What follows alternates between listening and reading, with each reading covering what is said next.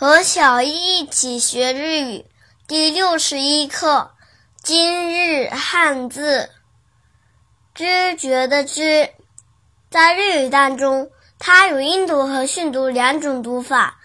音读的时候读作“七”，“七”，“七”。比如“知识”，“知识几”，“知识几”，“知识几”。写成日语汉字也是“知识”，不过“识”是繁体字。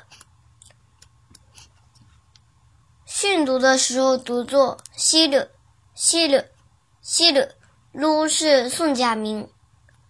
比如熟人“西利埃”，“西利埃”，“西利埃”。